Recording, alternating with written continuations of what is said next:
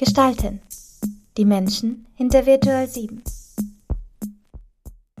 Hallo Freunde, ich bin Marek und darf euch herzlich willkommen heißen zu meiner neuen Podcast-Serie Gestalten. Die Menschen hinter Virtual 7. In dieser Serie geht es nicht um Cluster, Kunden, Projekte oder den Looping Louis, sondern es geht mir hier darum, die Menschen kennenzulernen, die zu unserem Team gehören. Ihre Hobbys, ihre Erlebnisse, ihre Geschichten. Hier darf über alles gesprochen werden, was gerne geteilt werden möchte. Für die erste Episode habe ich mir den wunderbaren Gonzo in unser kleines Wohnzimmer eingeladen und mit ihm über das Singen gesprochen, über Familie und über die Tücken seelischer Erkrankungen. Leider habe ich bei der Aufnahme wohl ein schlechtes Mikrofon erwischt, aber lasst euch davon nicht abschrecken, die meiste Zeit überspricht Gonzo und klingt wie immer hervorragend. Und ganz nach dem Motto Fail fast, fail forward werden wir unser Podcast-Setup für die nächsten Folgen weiter optimieren. Aber jetzt wünsche ich euch erstmal ganz viel Spaß mit Gestalten und Gonzo. Meine erste Frage. Gonzo. Ist ja ein komischer Name irgendwie. Ist aber auch nicht dein Geburtsname, sag ich mal, sondern ein Spitzname, der sich, der sich durchgesetzt hat. Und ich habe in meinem Leben, in den 36 Jahren, die ich hier auf dieser Erde wandle, habe ich bisher zwei Menschen kennengelernt, die es wirklich geschafft haben, einen, einen Spitznamen so zu etablieren. Wie, wie kam das denn bei dir? Und bist du damit zufrieden, dass es jetzt so ist? Oder würdest du dir manchmal wünschen, lieber Matze genannt zu werden? Oh Gott, fang jetzt bitte nicht an mit Matze. Ach du Scheiße. Also, es ist, es gibt Schlimmeres auf dieser Welt, aber äh, ja. Ja, also tatsächlich bin ich ganz happy, dass das inzwischen weitgehend normal ist, dass ich Gonzo genannt werde. Ich heiße ja eigentlich Matthias und deswegen war so mein erster Spitzname in der Kindheit dann tatsächlich auch Matze. Oder äh, wenn ich so an meine äh, Grundschulzeit zurückdenke, Matratze Oberschreck. Okay, okay, das ist äh, kreativ. Ja, aber äh, trotzdem irgendwie fies, ne? Ja, Kinder, Kinder. Kinder sind's halt, ja. Ja, was sollst du sagen? Deswegen, ich war jetzt nicht traurig, als dieser Spitzname oder Ärgername eher dann so ein bisschen in Vergessenheit geriet, als ich dann aufs Gummi gekommen bin. Ja, und dann in der sechsten Klasse hat irgendwie ein Klassenkamerad dann plötzlich mal begonnen, mich Gonzo zu nennen. Ich habe nie gefragt, warum eigentlich, aber es klang cool. Es klang so anders und so, so, ja, so verwegen vielleicht. Ein Wort, das ich damals, glaube ich, noch nicht kannte, aber jetzt so im Nachgang würde ich das vielleicht so sagen. Ja, und dann hat sich das irgendwie dann schnell innerhalb meiner Klasse etabliert. Teilweise haben das sogar dann Lehrer aufgegriffen. Ja, inzwischen nennt mich so ziemlich jeder so. Also meine Frau inklusive. mal, so, mal sehen, was mein Sohn dann mal sagen wird. Na, im Idealfall Papa, oder? Fati. Fati? Fati ist auch sehr schön.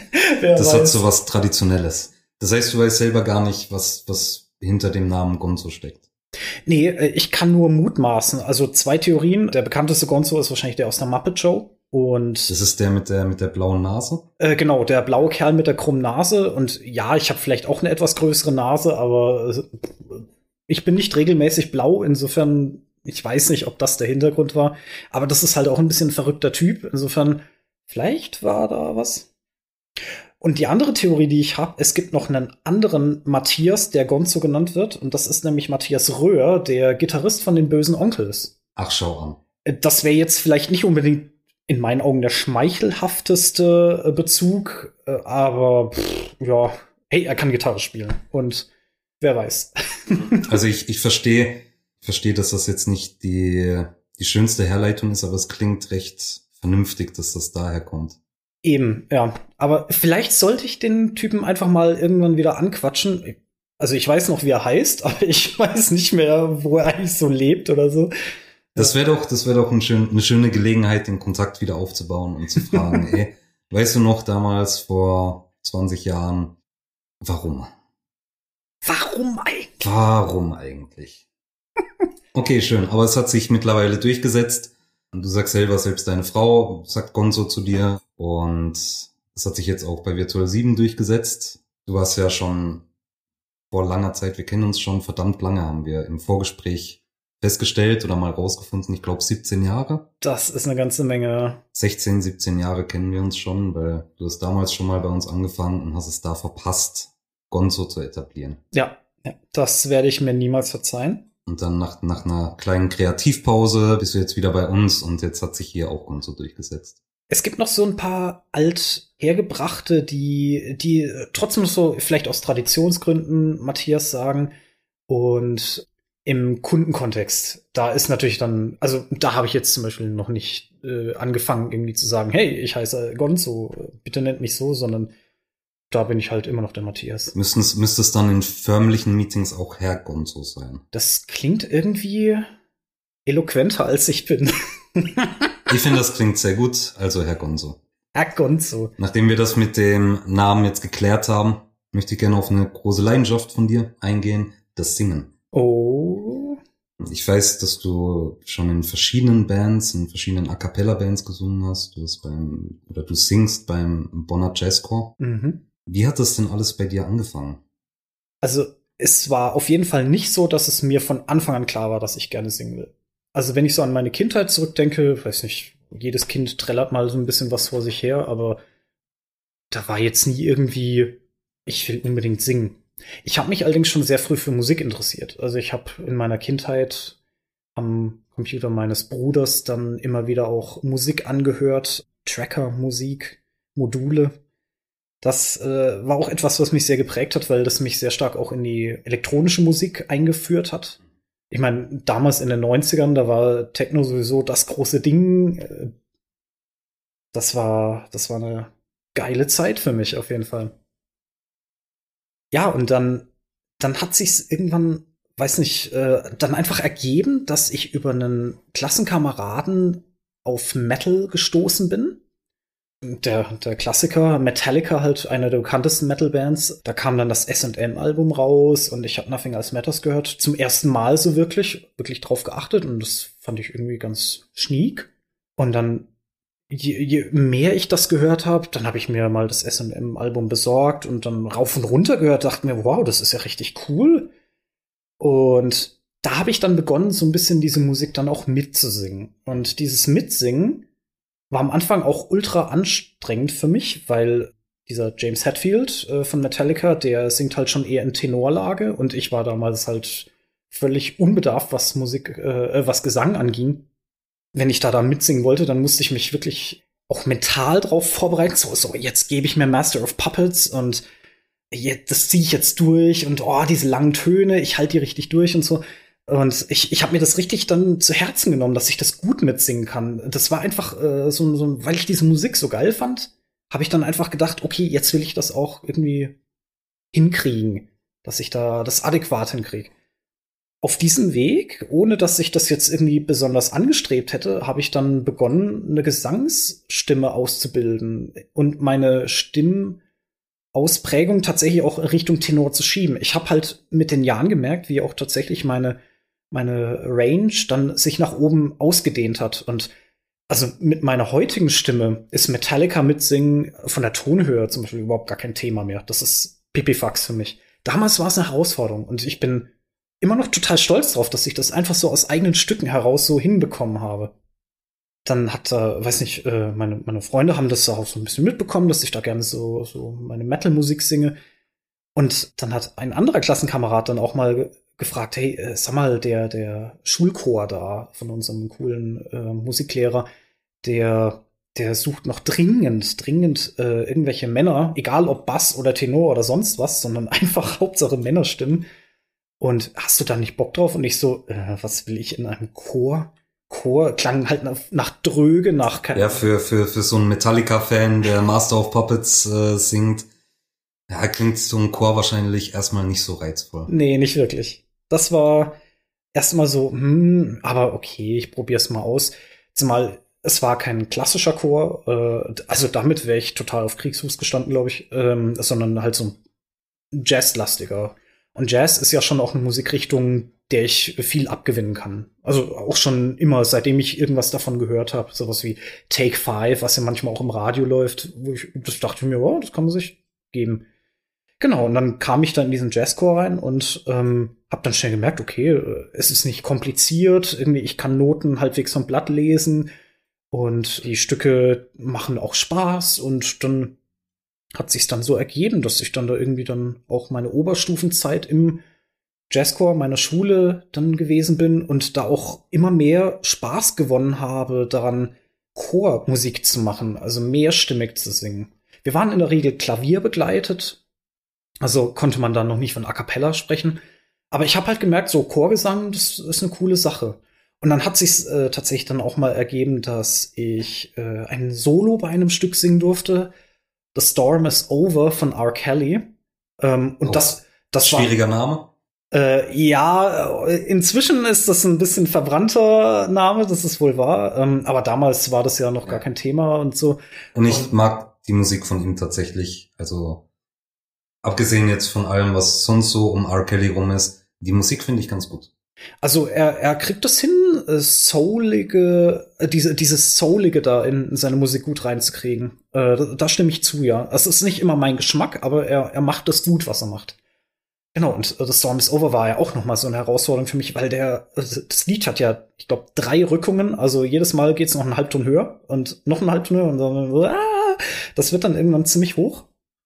Und das war damals für mich dann nach Metallica dann noch mal so ein Ding, so, oh, kriege ich das dann live überhaupt hin und so. Aber es, es hat funktioniert und ich, ich war da total stolz auf mich. Ich habe dann gemerkt, okay, ich habe da richtig Bock drauf auf so Gesangszeug. Boah, krass, was geht. Und dann, als die Schulzeit vorbei war, ich bin dann tatsächlich auch erstmal in meinem Schulchor geblieben, weil, weil ich, ich hatte da einfach Bock. Genau, aber als ich dann mit meinem Studium angefangen habe, da war dann so, okay, jetzt, jetzt gucke ich mal so, was gibt's denn eigentlich so noch? Und da habe ich an meiner Hochschule dann festgestellt, ah, die haben auch einen Chor und die machen auch so Pop-Jazz-Sachen. Ah ja, gucke ich da mal rein. Und da war ich dann zehn Jahre. Und aus diesem Chor heraus sind dann auch zwei meiner A cappella Ensembles entstanden. Stimmgelage zum einen, Nebensache zum anderen. Und von, von diesem Chor, Vocal Resources aus, habe ich dann quasi den, den noch einen Schritt weiter dann gewagt, ähm, bin dann in den Bonner Jazzchor eingetreten. Da bin ich jetzt auch schon seit fast, nee, das sind schon acht Jahre. Oh mein Gott. Das sind schon acht Jahre. Acht Jahre lang bin ich jetzt schon im Bonner Jazzchor. Also ich kann mich dran erinnern, dass wir drüber gesprochen haben, als du, als du damit angefangen hast und als du so die Idee hattest, da, da teilzunehmen. Das ist schon so lange her. das ist schon verrückt, oder? Ja, Leute, die, die Zeit verfliegt. Ich habe verschiedene Fragen. Hau raus. Zum einen, du hast jetzt gesagt, deine A cappella Ensembles. Ich habe vorhin gesagt A cappella Bands. Ist es ein Affront zu einem A cappella Ensemble Band zu sagen? Ich glaube, das kommt drauf an, in welchem Musikgenre du unterwegs bist. Wenn du im, es gibt zum Beispiel auch klassische A cappella Ensembles, also so ein Quartett, das jetzt irgendwas von Schubert singt oder so. Ehrlich gesagt weiß ich gar nicht, ob es von Schubert vierstimmige A cappella Sachen gibt. Egal. Klassik war noch nie meine. Wäre, glaube ich, keinem aufgefallen. Wenn doch, wir richten eine Leser-E-Mail-Adresse ein und oder eine Hörer, äh, HörerInnen-E-Mail-Adresse ein und falls irgendjemanden ein Fehler auffällt, äh, immer gerne, äh, immer sehr, sehr gerne gesehen. Also in diesem klassischen Bereich, da spricht man schon von Ensembles. Wobei der Begriff Ensemble ja sowieso sehr weit gefasst ist. Also auch äh, Chöre bezeichnen sich manchmal als Ensembles oder auch äh, Instrumentalisten bilden gerne mal Ensembles. Also äh, der Begriff ist sehr, sehr weit gefasst. Und Band trifft jetzt auf meine Gruppen tatsächlich sehr gut zu, weil wir halt äh, uns auf den Pop-Musikbereich beziehen und auch oft mit Beatbox arbeiten und da hast du dann auf jeden Fall die naheliegende Beziehung zu den Pop-Bands, wie man sie aus dem Radio kennt, die auch mit Instrumenten arbeiten. Also ob du da Ensemble oder Band sagst, da weiß jeder, was gemeint ist. Also das heißt, äh, es ist eher so das Klassische und Moderne, so wie du zu einem Orchester auch nicht Band sagen würdest, würdest du zu einem klassischen A cappella Ensemble auch nicht unbedingt Band sagen. Genau, ja. Ja, das, ich glaube, das ist ein guter Vergleich, ja. Äh, Stichwort Chor. Wie viele Leute sind beim Bonner Jazzchor? Äh, knapp 50, wenn ich mich recht erinnere. Knapp 50. Ich frage mich bei Chors immer, wie viele Leute es gibt, die da eigentlich gar nicht singen können, die aber in der Masse untergehen. das ist tatsächlich ein äh, sehr wichtiger Aspekt bei, ich glaube, so ziemlich jedem Chor. Ein Chor ist per Definition eigentlich äh, immer mehr, äh, mehr, also es sind mehrere Leute pro Stimmgruppe vorhanden. Das macht dann halt auch den, den Klang ganz stark aus. Und natürlich ermöglicht so ein Setup dann natürlich, dass einzelne Leute dann dann auch tatsächlich äh, dann untergehen. Leise mitsingen oder bei unsicheren Stellen gar nicht mitsingen oder so, nur den Mund bewegen, wenn sie auf der Bühne stehen. Und ich bin mir sicher, dass es das in meinen Chören auch schon gegeben hat, bei den einen oder anderen. Also meine ich jetzt auch überhaupt nicht böse, äh, denn ich persönlich, wenn ich auf der Bühne stehe, dann bin ich auch froh drum, wenn jemand anders die richtigen Töne singt. Und wenn jemand nicht die richtigen Töne weiß, dass er dann vielleicht die anderen das lieber machen lässt. Ich glaube, das ist für das Gesamtergebnis dann tatsächlich die bessere Variante. Aber ja, ich glaube, das ist ein völlig normales Phänomen in Chören. Das aber, wenn du mit dem Anspruch nach oben gehst, je weiter oben du bist, desto weniger kannst du dir das leisten. Und desto mehr wird auch darauf geachtet, dass äh, die einzelnen Leute mehr in die Verantwortung genommen werden, dass die Einzelcoaching kriegen, das also eigenes Stimmtraining für, für die einzelnen Stimmen oder dass Chorproben auch nicht nur einfach im Gesamtchor stattfinden, sondern auch, dass sich zum Beispiel einzelne Leute aus den einzelnen Stimmgruppen zusammenfinden, ein, ein Ad-Hoc-Ensemble quasi bilden und die dann erstmal nur ein Lied singen und sich untereinander so ein bisschen ähm, dann musikalisch verständigen. Also so, also da gibt es diverse Probenformen. Und wenn du so etwas hast, dann ist natürlich das Untergehen kein, äh, das ist keine realistische Option mehr natürlich. Da musst du dann irgendwie auch liefern können. Und gerade bei den äh, Chören, die dann halt äh, einen Anspruch haben, äh, gute Qualität zu liefern, trieft dieser Anspruch natürlich auch äh, runter auf die einzelnen Leute und die einzelnen Leute müssen natürlich auch was drauf haben. Deswegen hast du ja bei anspruchsvollen Chören auch immer ein Casting in irgendeiner Form, dass, dass halt geguckt wird, was hat derjenige überhaupt drauf. Und ich will jetzt nicht böse sein, aber die Wald- und Wiesenchöre, die verzichten darauf dann ja oftmals, nicht immer, aber oftmals, weil ja, es gibt halt auch diverse Chöre, äh, die, die froh sind über jedes Mitglied.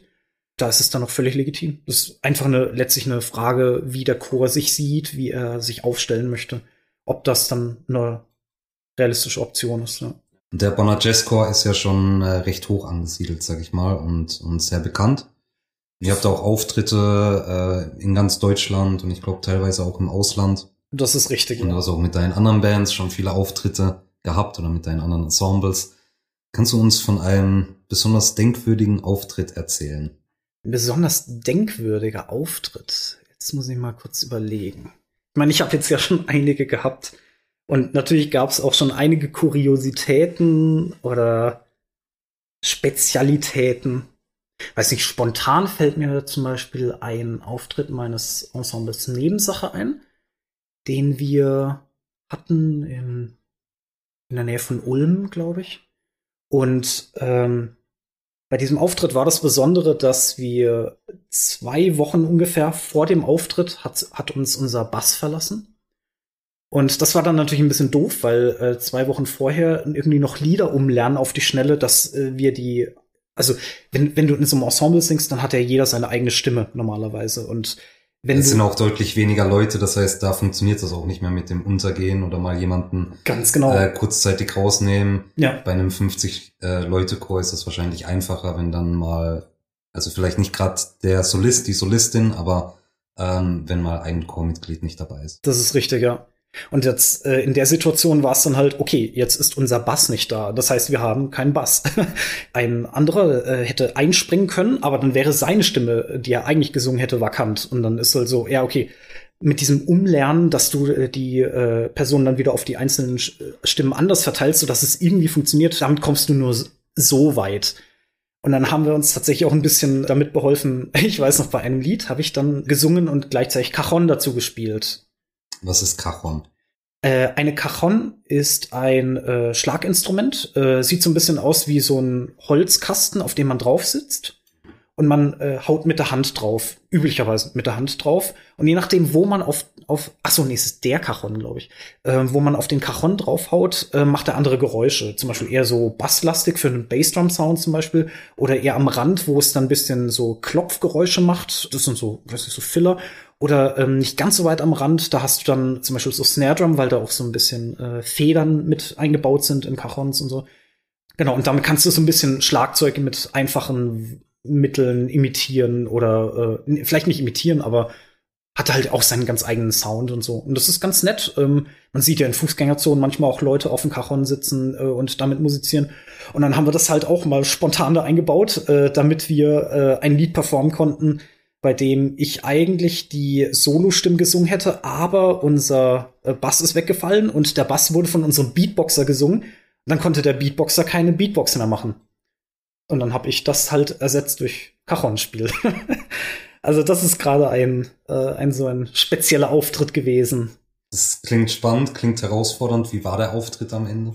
Hat total Spaß gemacht. Also ich glaube, für das Publikum äh, war es, als wäre es nie anders gewesen. Also es hat echt super funktioniert. Auch bei den anderen Liedern, bei denen wir dann ein bisschen mit Umlernen äh, rumgefuschelt haben, die klangen auch gut. Also je nachdem, wie so ein Lied arrangiert ist, ähm, sind manche Stimmen vielleicht verzichtbarer als andere. Und dann kannst du da dich ein bisschen auf die Unverzichtbaren fokussieren und die Verzichtbaren dann weglassen die Praxis ist dann meistens ein bisschen komplizierter, aber in der Theorie kann man dann so äh, dann das ein bisschen machen. Und das hat Spaß gemacht, ja. Das, das war mal was anderes, äh, weil, wie gesagt, wir sind eigentlich a cappella unterwegs, aber in dem Fall haben wir mal den Ausflug gewagt und das hat Spaß gemacht. Du hast ja uns vorhin erzählt, wie du, wie du zum Gesang gekommen bist und du hast gar keine klassische Gesangsausbildung oder sowas. Das ist richtig, ja. Würdest du sagen, du bist ein talentierter Sänger oder steckt da wirklich viel Arbeit drin und du hast dich wirklich hingesetzt und, weil, also ich sag mal, unter der Dusche singe ich auch, ja, und ich finde auch, das klingt großartig, aber wenn du andere fragst, hätten sie wahrscheinlich eine andere Meinung. Aber ich setze mich jetzt auch nicht explizit hin und nehme ich auf oder, oder versuche wirklich äh, besser zu werden. Das ist halt das Typische unter der Dusche singen. Mhm. Ich glaube, die Frage nach dem Talent ist eine, die man eher andere fragen sollte und nicht die betroffene Person, weil da kann ja eigentlich nur irgendein verzerrtes, äh, eine verzerrte Antwort bei rauskommen. Hinsichtlich meiner, meiner Musikalität im, im Ganzen haben tatsächlich schon diverse Leute irgendwie mir attestiert, äh, also was ich öfter schon gehört habe, ich habe angeblich ein absolutes Gehör. Ich bin da vehement dagegen. Also ich glaube, ich habe ein ziemlich gutes relatives Gehör.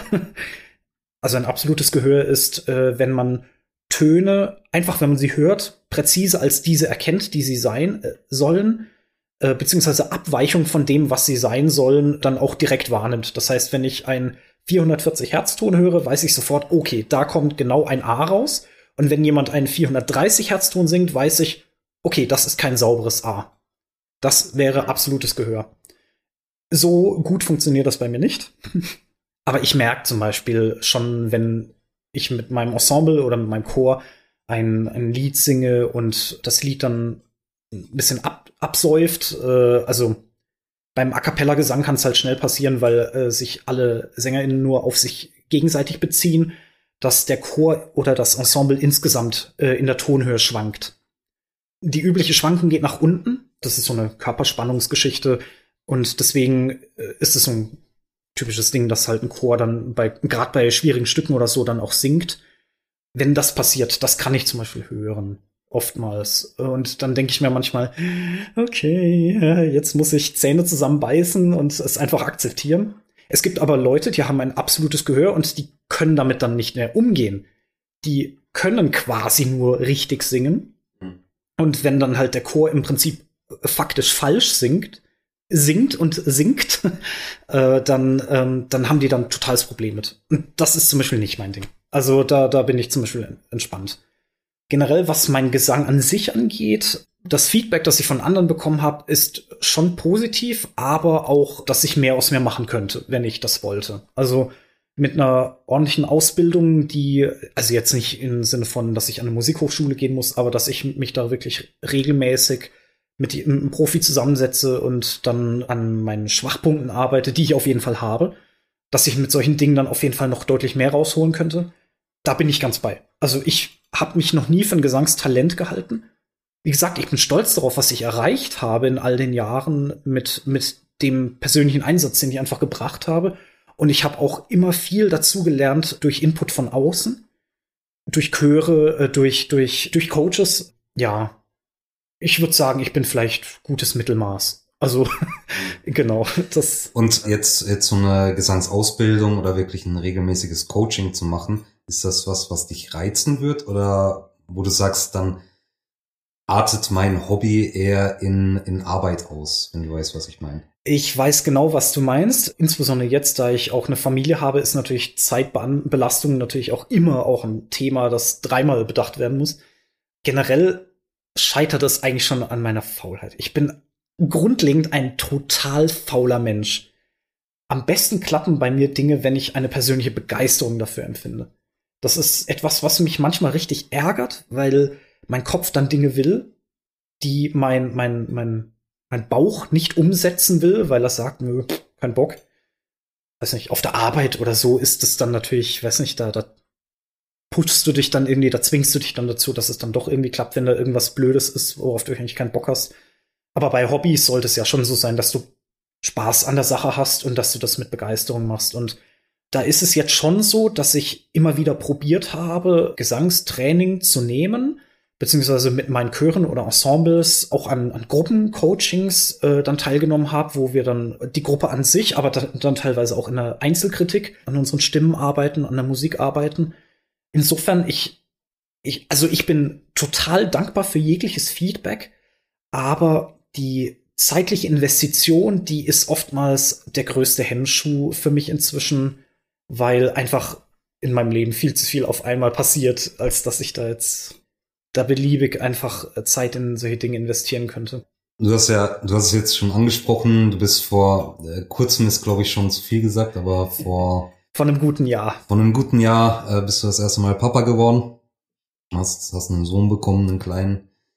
Und äh, bestimmt hat sich dadurch auch noch mal vieles verändert. Aber hallo. Was, was ist denn in deiner Wahrnehmung so als noch frisch gebackener Papa so die größten Veränderungen oder auch die größten ähm, Herausforderungen und auch Freuden, die du bisher dadurch erlebt hast?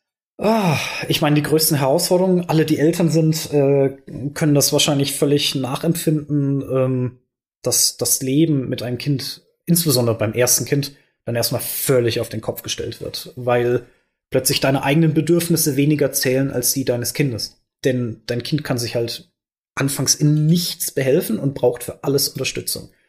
Selbst zum Schlafen, was für uns Erwachsene zumindest in der Regel eine Selbstverständlichkeit sein sollte, das ist halt, das ist halt krass. Und gerade für, für den Vater, der jetzt keine, keine, weiß nicht, körperliche äh, Metamorphose durchmacht, sag ich mal, wie die Mutter, die das ja schon mit dem Bauch auch spürt, die die Tritte spürt und so, die vielleicht dann noch mal einen ganz anderen Bezug zu dem Kind entwickelt, noch während der Schwangerschaft, ist das beim Vater werden dann halt wirklich so, das Kind kommt auf die Welt und es bam. Vorher war das Leben noch normal, mit dem Unterschied vielleicht, dass du etwas mehr auf deine Frau achten musstest bei bestimmten Dingen. Aber plötzlich ist es Bam und mit einem Schlag ist das Leben völlig aus der Bahn geworfen eigentlich. Und da muss man sich auch erstmal finden. Das ist schon krass. Es ist gleichzeitig natürlich auch schön, weil man auch weiß, äh, ich habe da ein Leben erschaffen zusammen mit meiner Partnerin und wir, wir kümmern uns jetzt darum und wir schauen, was passiert. Denn jeder Tag ist halt wirklich ein, ein neues Entdecken von, von einander entdecken, von, von zu schauen, was der Kleine, was, was macht er denn heute so, äh, worüber lacht er so, was, womit spielt er so. Also, das sind schon echt wahnsinnig schöne Momente, die man da so hat. Momentan, ich würde mal sagen, lernt er so das Sprechen. Er, er, er macht die lustigsten Laute oder lacht an völlig absurden Stellen, wo du dir denkst, Das, das, das, da fällt dir echt nichts mehr ein. Das ist einfach so, diese Situationskomik, die dabei so entsteht, ist unglaublich herzerwärmend. Das ist einfach, einfach krass. Also da, da machst du schon viel mit im Positiven wie auch im Negativen. Denn natürlich ist so ein Kind auch eine Belastung. Das, das braucht man gar nicht schönreden. Nicht nur, dass man sein Leben neu umgestalten muss und die, die Bedürfnisse dann wieder in Einklang irgendwie bringen muss. Äh, auch die, äh, die Partnerschaft wird natürlich belastet dadurch, dass die Partnerschaft an sich leidet, weil natürlich die gemeinsame Zeit leidet, äh, die, der gemeinsame Schlaf leidet, äh, die ja, äh, Hobbys leiden, all diese Dinge und das muss dann wieder austariert werden und muss natürlich immer wieder austariert werden, denn das Kind wird älter, die Bedürfnisse verändern sich viel mehr und schneller als bei uns Erwachsenen. Und das merke ich jetzt schon in dem guten Jahr, äh, wie sich die Dinge verändert haben. Jetzt da schon rumkrabbelt wie ein Weltmeister, müssen wir unseren Haushalt absichern und jetzt sind manche Dinge eben nicht mehr so leicht erreichbar. Auch für uns Erwachsene müssen wir dann ein bisschen Umwege gehen und so. Und dann denkst du dir, ah, ohne Kind war alles noch viel einfacher. Ja, richtig. Aber wegen der Einfachheit willst du kein Kind haben. Du setzt ein Kind in die Welt, weil du Leben schaffen willst und dieses Leben mit, ja, mitgestalten willst und dann irgendwann gibt man äh, Schubs auf die Schulter und hier, jetzt geh dein Weg und ich hoffe, wir haben unseren Job gut gemacht.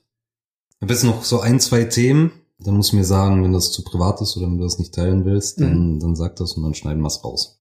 Kein Problem. Weil ich weiß ja, dass, dass du zu einer generell schwierigen Zeit Papa geworden bist, mhm. weil du zu der Zeit mit Depressionen zu tun hattest und zu kämpfen mhm. hattest. Wie bist du damit umgegangen? Wie, wie hast du es geschafft, so die Mehrbelastung, die eh schon durch, durch ein Kind kommt und dieser Umbruch, von dem du gesprochen hast, von heute auf morgen ist alles anders, dann auch noch mit, mit der Krankheit ähm, zu vereinbaren und, und da wirklich von Tag zu Tag äh, den Tag zu überstehen? Ich sag mal so, äh, es war nicht unbedingt leicht. Ja, ich würde sagen, wenn du schon weißt vorher, also vor der Geburt weißt, dass du äh, eine Depression hast, dann kannst du dich da mental noch mal ein bisschen drauf einstellen. Ich stelle es mir, glaube ich, schwieriger vor, wenn das Kind auf die Welt kommt und du zum Beispiel eine Wochenbettdepression entwickelst, wie das ja bei Müttern öfter mal der Fall ist. Ähm, weil du dann nämlich diese, diesen ähm, Kausalitätsbezug gleich in deinem Kopf hast und äh, denkst, ich habe jetzt ein Kind und das müsste ich mich kümmern, aber ich kann es nicht und ich bin schuld an der ganzen Sache. Und das, äh, dieser, dieser Gedankenkreisel, der, der bei der Depression ja auch irgendwie immer eine Rolle spielt, der ist dann total, glaube ich, auf dieses Thema Kind haben, Kind, äh, Kind betreuen müssen und so fixiert, dass du da, glaube ich, das nur schwer voneinander lösen kannst irgendwie. Und ich glaube, das wäre auch krasser bei mir gewesen, wenn ich nicht vorher schon gewusst hätte, ich bin krank und ich muss damit jetzt irgendwie umgehen lernen, aber das Kind hat nichts damit zu tun. Das war schon vorher der Fall.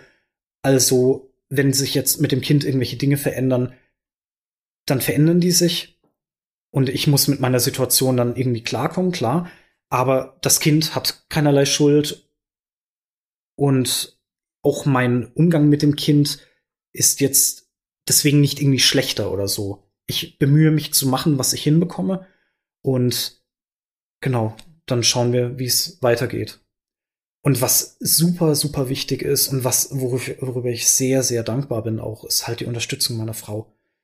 Denn sie hat von Anfang an volles Verständnis dafür gehabt, hat mich unterstützt, soweit es immer, immer nur ging, mich zu, zu Arztbesuchen äh, dann auch motiviert. Denn äh, gerade in der Depression, äh, das ist, das ist halt das Fiese. Äh, wenn, wenn du erkältet bist, ist es ja naheliegend, ja, okay, ich brauche jetzt irgendeine, ich will eine Verbesserung meiner Situation hinbekommen, also brauche ich Ruhe, ich brauche Medikamente, was auch immer. Und dann, dann gehe ich ja naheliegenderweise zum Arzt, denn der kennt sich damit aus. Und dann dann ist die Sache geritzt. Aber bei einer Depression hast du halt ganz oft äh, als, als Kernproblem auch, dass, dass dieser Antrieb einfach nicht mehr vorhanden ist, irgendwas auf die Reihe zu kriegen. Selbst so etwas wie Müll rausbringen kann schon ein unglaublicher Kraftakt mentaler sein, zu dem du dich regelrecht zwingen musst. Und das, das kannst du einem, einem Menschen, der nie eine Depression erlebt hat, eigentlich kaum irgendwie verklickern, weil das ist wirklich Müll rausbringen. Ernsthaft? Das soll ein Problem sein? Ja, ist es. Und dann ist, kannst du dir vorstellen, was für ein noch viel krasseres Problem es ist, wenn es um noch größere Dinge geht, wie zum Beispiel ein Kind zu erziehen. Wenn du dann an diversen Stellen entlastet wirst, wie es meine Frau geschafft hat tatsächlich, obwohl sie ja frisch nach der Geburt selbst viel um die Ohren hatte. Oder auch während der Schwangerschaft schon. Das war un unglaublich viel wert. Und auch jetzt nach wie vor ähm, ist es so, dass wir damit jetzt uns arrangiert haben und irgendwie ja unsere Wege gefunden haben und ja, es unser Alltag funktioniert im Großen und Ganzen. Natürlich gibt es auch da immer wieder Reibungspunkte. Ich meine, gut, in jeder Beziehung wird es das irgendwie geben. Und manche dieser Reibungspunkte sind jetzt halt auch, haben einen Bezug oder sind verursacht durch meine Depression. Aber im Großen und Ganzen funktioniert das. Und ich bin heilfroh, dass sich das jetzt so entwickelt hat. Du hast, du hast das angesprochen, diese, diese Antriebslosigkeit, die auch natürlich in der Suche nach Hilfe und nach Behandlung dann große Herausforderung ist. Und ich glaube, dazu kommt auch noch, dass es immer noch so ein stigmatisiertes Thema ist. Alles, was die psychische Gesundheit angeht und wenn halt mal was nicht so ist, wie es sein soll. Gegenüber einer Erkältung, wie du sagst, da hast du, also wird niemand ein Problem haben, jemanden zu sagen, so, hey, ich war letzte Woche erkältet. Aber zu sagen, hey, ich habe eine Depression oder mir geht's seelisch gerade nicht so gut, ist, glaube ich, nochmal noch mal eine andere Herausforderung. Und ich hoffe, es ist okay für dich, wenn wir über das Thema sprechen. Ja, ja, sonst hätte ich schon längst äh, Einhalt geboten, kein Ding. Ich mache daraus kein Hehl. Ich bin da völlig offen mit diesem Thema. Auch weil ich äh, so ein bisschen das Gefühl habe, ich kann hier mit gutem Beispiel vorangehen bezüglich dieser Totschweigegeschichte. Es ist nämlich wirklich spannend, sobald man mal dieses Thema selbst aufs Tableau bringt, mit Freunden, mit Bekannten, Familie, merkt man, wie viele Menschen eigentlich schon damit zu tun hatten und das halt eben nicht irgendwie angesprochen haben. Das ist irgendwie ein bisschen traurig auf der einen Seite. Auf der anderen Seite kann ich natürlich verstehen, wenn jemand ein sehr, sehr persönliches äh, Detail des eigenen Lebens halt jetzt nicht unbedingt in der Öffentlichkeit aussprechen möchte. Also ich will da niemanden shamen oder so, äh, ganz, ganz und gar nicht. Für mich persönlich ist es halt aber jetzt, da das halt eine, eine Krankheit ist, die sich halt lange hinzieht, ja, potenziell für immer, wer weiß. Äh, also je nachdem, wie das jetzt halt in den nächsten Jahren so läuft, ist das ja etwas, was ich auch annehmen muss, irgendwie als Teil von mir selbst. Und das hat schon auch eine Weile gedauert, denn wenn du in so einer depressiven Phase bist, in der du richtig dann richtig am Arsch bist und dich zu nichts mehr aufraffen kannst und einfach nur noch diese, diese Abgestumpftheit spürst, äh, weder, weder gut noch schlecht und so, dann, dann ist das etwas, äh, also du merkst, dass mit dir etwas nicht stimmt, aber du, du willst so etwas ja nicht irgendwie als Dauerzustand haben. Und deswegen finde ich es total wichtig, dass man in den Momenten halt auch um Hilfe sucht, äh, um Hilfe bittet und dann halt ganz offen damit umgeht und sagt, hey, sorry, ich, ich bin, ich habe gerade keine Energie für zum Beispiel meinen Gesang. Ich kann gerade nicht so häufig in Proben kommen, wie ich das sonst tue. Oder mein Schlafbedürfnis ist momentan deutlich größer als noch vor meiner Depression. Ich kann heute leider nicht, keine Ahnung, ähm, mit euch was trinken gehen. Oder ich kann heute den Kleinen vielleicht nicht unbedingt ins Bett bringen. Machst du das bitte? Also solche, solche Themen können immer wieder dann auch auftauchen. Und allein deswegen ist schon notwendig, dass man ja mit den betroffenen Personen, die, die irgendwie mittelbar davon betroffen sind, dass ich selber depressiv bin, dass die halt Bescheid wissen und das hilft denen ja auch enorm dafür Verständnis zu entwickeln. Wenn ich einfach irgendwie alle zwei Wochen sage, nö, hab keine Zeit, dann wird, äh, zeigen die mir irgendwann Vogel und denken sich, hä, was, was soll denn Mist? Und wenn die aber wissen, was der Hintergrund ist, das hilft, das habe ich auch immer wieder rückgemeldet bekommen, das hilft denen unglaublich und man stößt eigentlich, also meine Erfahrung ist, man stößt damit eigentlich nur auf positive Resonanz, weil einerseits Mitgefühl entwickelt wird und andererseits viel besser konstruktiv auch an einer Lösung dann gearbeitet werden kann, wie es dann für alle Beteiligten dann wieder gut funktionieren kann. Selbst wenn ich jetzt irgendwie in irgendeiner Form reduzieren muss, zeitliche Belastung, mentale Belastung, dass man das irgendwie trotzdem wieder unter einen Hut kriegt, was innerhalb einer Gruppe irgendwie äh, so insgesamt gewünscht ist. Ja, vielen Dank, dass du so offen drüber sprichst. Ich finde es auch sehr gut, wenn, wenn du das jetzt machst und wenn das jemand macht, um eben diesen, diese Stigmatisierung auch vielleicht irgendwo mal aufzulösen in der Gesellschaft. Das wäre schon ganz gut, ja. Denn ja. es ist einfach eine Krankheit. Eine Krankheit wie jede andere will ich vielleicht nicht sagen, denn es ist schon speziell, aber wir sollten sie als etwas betrachten, was jeder bekommen kann. Das kann in den absurdesten oder normalsten Situationen des Lebens passieren. Und jetzt mit Corona, glaube ich, gab es sowieso noch viel, viel mehr Betroffene als ohnehin schon. Und wir müssen das nicht totschweigen. Ja. Und ich glaube, es gibt eine viel höhere Dunkelziffer von Menschen, die vielleicht selber auch gar nicht wissen, dass sie eine Depression haben.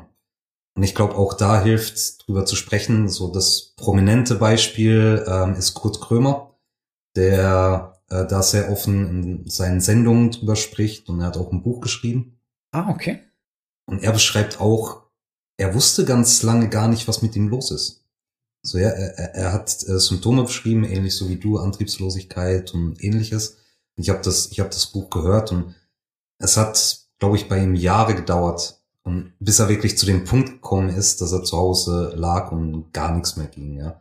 Wo er dann gesagt hat, okay, ich sollte mir mal Hilfe holen und dann festgestellt hat, oh, ich habe eine Depression. Er hat dann dran gearbeitet und konnte es auch verbessern und sowas. Deswegen, ich glaube, es gibt da viele Menschen, die vielleicht sagen, ach, weiß ich nicht, ich fühle mich antriebslos, ja, ich, ich komme mit meinen Hobbys nicht so klar wie früher, aber ich weiß irgendwie nicht, was los ist.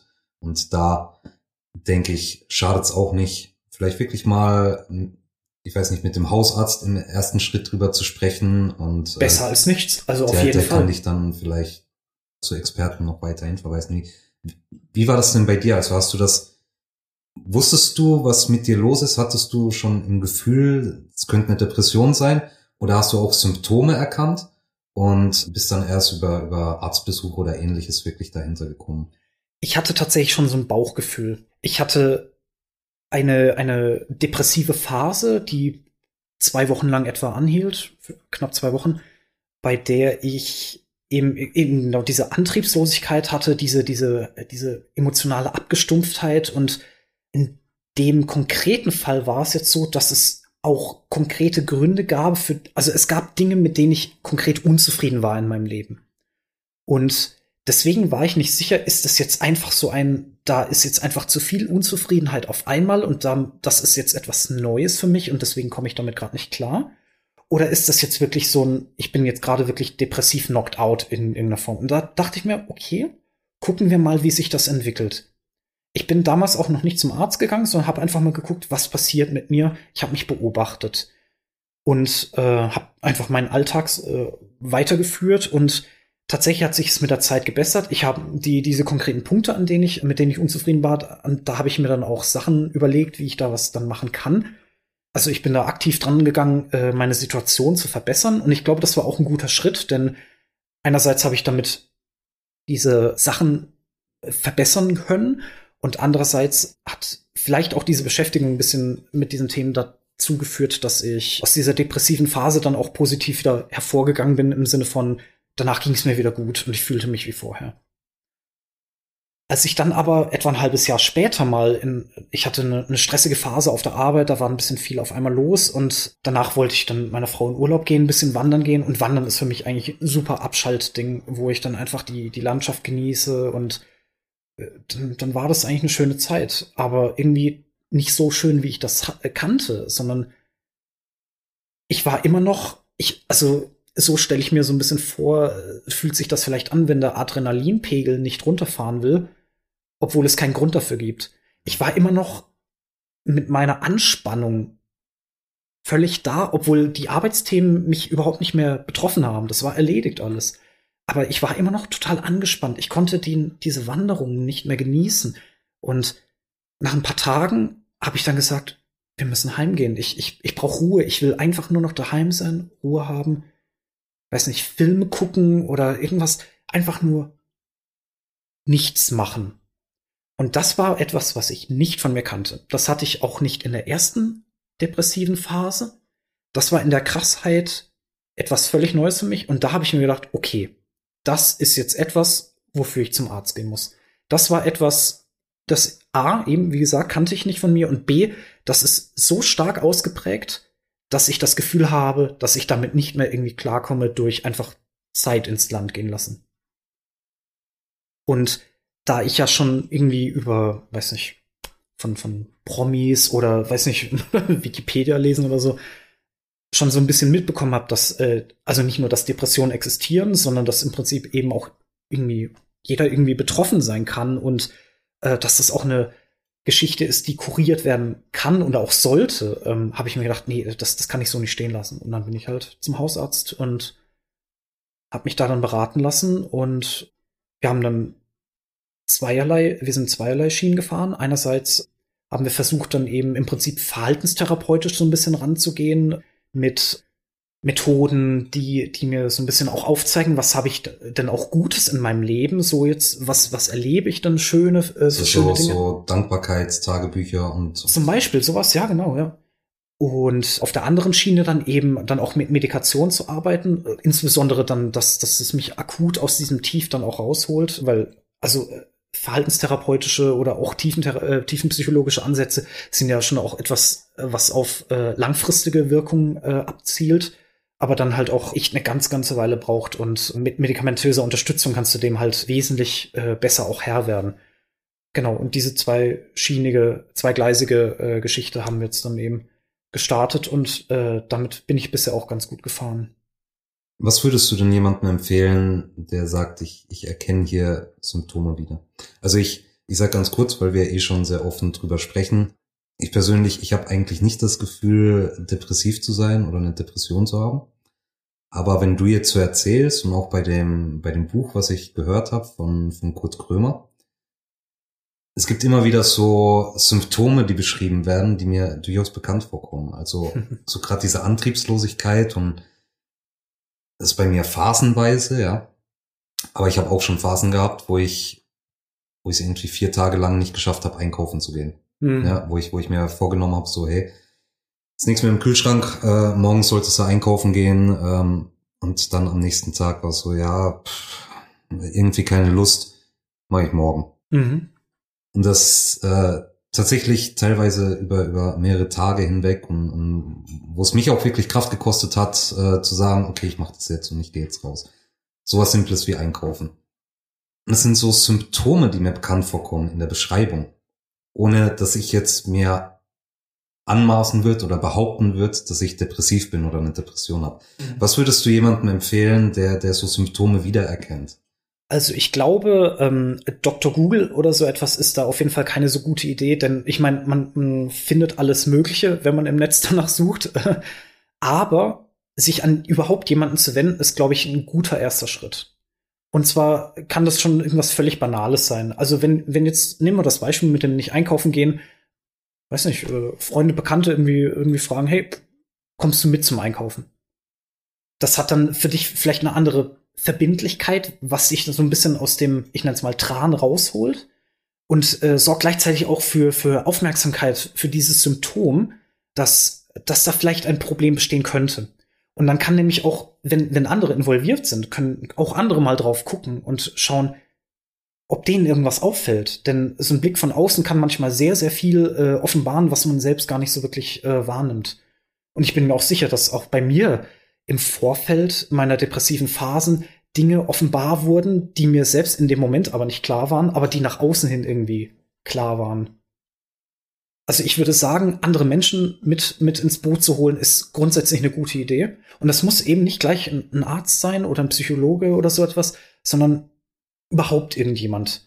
Denn das ist, glaube ich, einer der wichtigsten Faktoren in unserem Sozialleben überhaupt, dass wir eben soziale Menschen sind, soziale Wesen sind, die die davon uns regelrecht ernähren, dass wir soziale Kontakte haben und die, die, die heilende Wirkung davon darf man echt nicht unterschätzen. Ich glaube, ohne jetzt Kurt Krömer zu kennen, seinen Hintergrund zu kennen, sein Buch zu kennen, würde ich behaupten, auch er hat davon profitiert, dass andere Menschen für ihn da waren und ihm dann ein bisschen geholfen haben, aus der Scheiße rauszukommen äh, oder bei, bei konkreten Kleinigkeiten vielleicht auch zu helfen.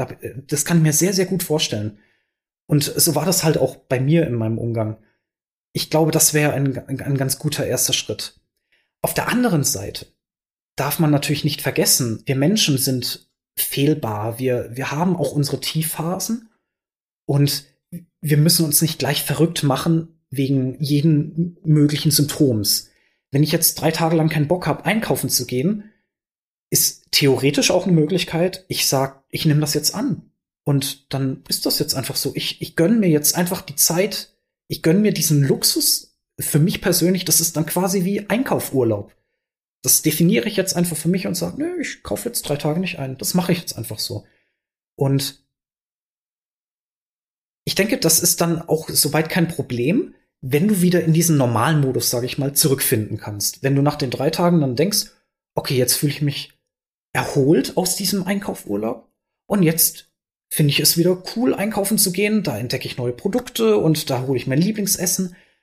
Wenn das funktioniert, dann glaube ich, ist das weniger ein Problem depressiver Art, sondern eher eines, nee, dann ist das gar kein Problem, so rum eher, sondern einfach nur ein, ich habe kurz eine Auszeit von XYZ gebraucht. Ich glaube, das sind Dinge, die jeder von uns schon mal erlebt hat und auch erleben wird, immer wieder, die wir dann aber uns vielleicht nicht zugestehen.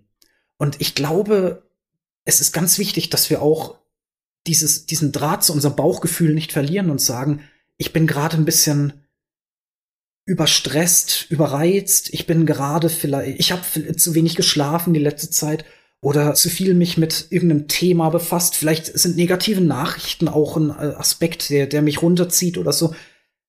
Dann nehme ich mich da mal ein bisschen raus. Ich meine, in der Arbeitswelt ist es etabliert. Wir nehmen uns Urlaub. Das nennt sich auch formal Erholungsurlaub. Der hat, das hat nicht ohne Grund diesen Namen. Und genauso können wir uns aber auch von anderen Dingen erholen. Und ich glaube, das müssen wir uns dann auch immer wieder gönnen. Wir sind halt keine Maschinen. Das darf man halt nicht vergessen. Ja, ich glaube, es ist herausfordernd, dann irgendwann wirklich zu erkennen, ist, ist das eine Phase, ist, ist das einfach was ganz Normales? Ja. Ähm, oder ist das wirklich was, wo ich Hilfe brauche? Ähm, Gerade wenn es wenn es vielleicht irgendwo mal was Normales war und dann zunimmt und Mhm. also ich ich würde ich würde jetzt mal behaupten, wenn wenn irgendjemand äh, unserer Zuhörenden äh, sich unsicher ist oder oder sich da wiedererkennt oder sich fragt, ich weiß nicht, sprecht mit Freunden, wenn ihr immer noch nicht genau Bescheid wisst. Sprecht mit eurem Hausarzt, der kann euch da auf jeden Fall weiterhelfen. Gut, letzte Frage äh, zu dem Thema. Wie, wie geht's dir heute? Mir geht's eigentlich gut. Also die äh, Medikation, von der ich gesprochen habe, ist tatsächlich auch ein, ein stabilisierender Anker.